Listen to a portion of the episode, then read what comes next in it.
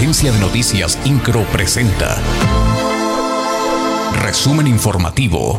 El embajador de Estados Unidos en México, Kenneth Lee Salazar, aseguró que la relación entre aquel país y Querétaro es para siempre. Esto lo señaló en el marco de su visita al estado, en donde mantuvo una reunión con el gobernador del estado, Mauricio Curi González. Durante esta reunión se trataron temas de economía circular, economía verde, seguridad, energía, migración e inversiones. Destacó que se habló de todo lo que nos une, en donde precisó el trabajo que se tiene en conjunto en cuanto a energía, cambio climático y el trabajo que se tiene por delante.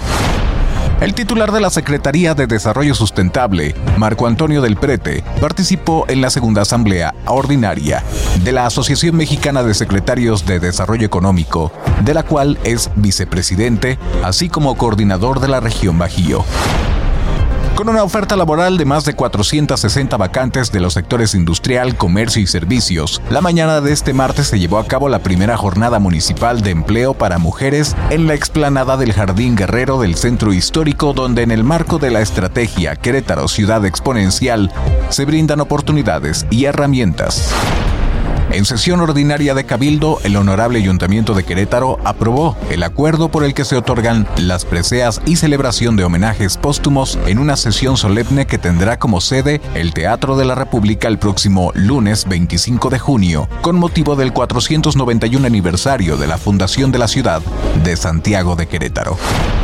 El alcalde de Corregidora, Roberto Sosa Pichardo, dio a conocer la cifra que se requiere invertir para limpiar la pirámide. En entrevista, Roberto Sosa Pichardo dijo que se requieren 6 millones de pesos por cada cara de la pirámide para desmalezarla. También se refirió al proyecto Distrito Corregidora, en el cual detalla todos los servicios que habrá de brindar y detonar como generador de la economía de este municipio.